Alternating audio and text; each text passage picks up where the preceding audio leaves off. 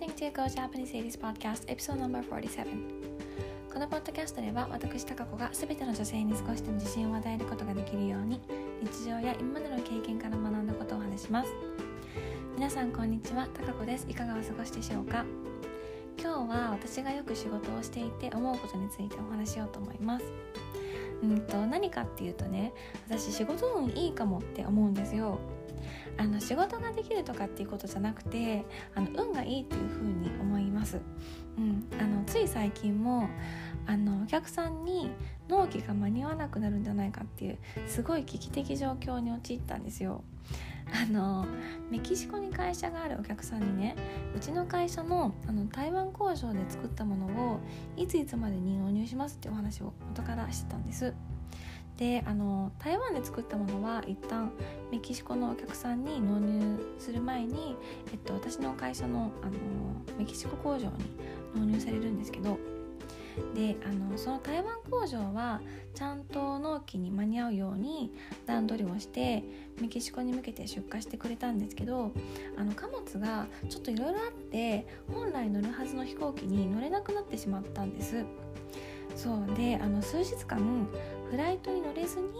あの空港でそのままになってしまってあの納期に間に合わないかもっていうピンチ状態になったんですよ。そうあのでそうなってるってことを発覚してあの国際物流サービスの会社にも私何回も問い合わせしたんです。でもあの貨物がメキシコに到着する予定日はそのお客さんと整合してた納期以降の日にちって言われてしまってあのガーンってなってたんですよ。そうあのそのことでねすごいわーわー騒いでたんです。そうであの私ももっと早くあの台湾工場にあの貨物をメキシコに出荷するようにってあのお願いしてればよかったんですけど、うん、ライトのことだから私にはあのどうすることもできないのでもうお客さんに言うしかないってことをあの上司とか他の部署の人たちにも相談してたんです。であのその日はまあちょっと遅い時間でもうあの帰ったんですけどあの翌朝会社に行ったらうちのメキシコ工場から貨物到着しましたってメールが入ってて奇跡って思いました。岸子、工場の人たちもも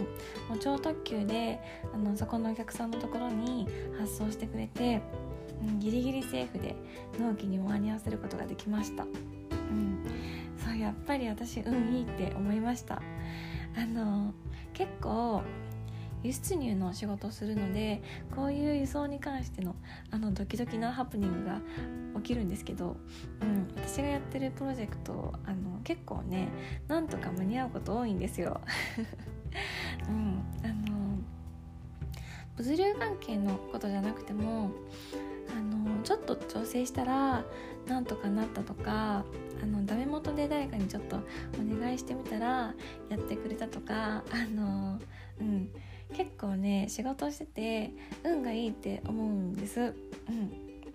あのでちょっとこれいいのかわかんないんですけどあのたまにさっき言ったみたいな輸送のこととかで大丈夫かなって心配することあるんですけどでもあの心の中で私運いいから多分大丈夫だろうって思ったりしちゃう時もあるんですよ。で実際大丈夫になることよくあります。そうあの だからあの自分のこと運がいいって思ってると本当に良くなるんじゃないかなって思ったりもします。うん、あの仕事だからえっとうん。やっぱり運がいいって思ってた方が楽しいし自分のこと、うん、あの仕事運悪いっていう風に思いたくないって思います、うん、なんか本当にそう思ってたら悪いことが起きそうで考えるだけで恐ろしいです。あのだから、えっと、仕事以外のどんなことでももっと楽観的に考えてもいいのかなって思ったりします、う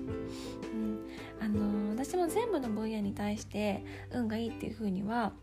思えなかったりするんですけどでもそう思ってた方が人生楽しいだろうなって思います、うん、はい。今日は、えーと私がよく仕事で運がいいって思ってることについてお話しさせていただきましたはい今日はこの辺でおしまいにします Thank you so much for listening. Bye!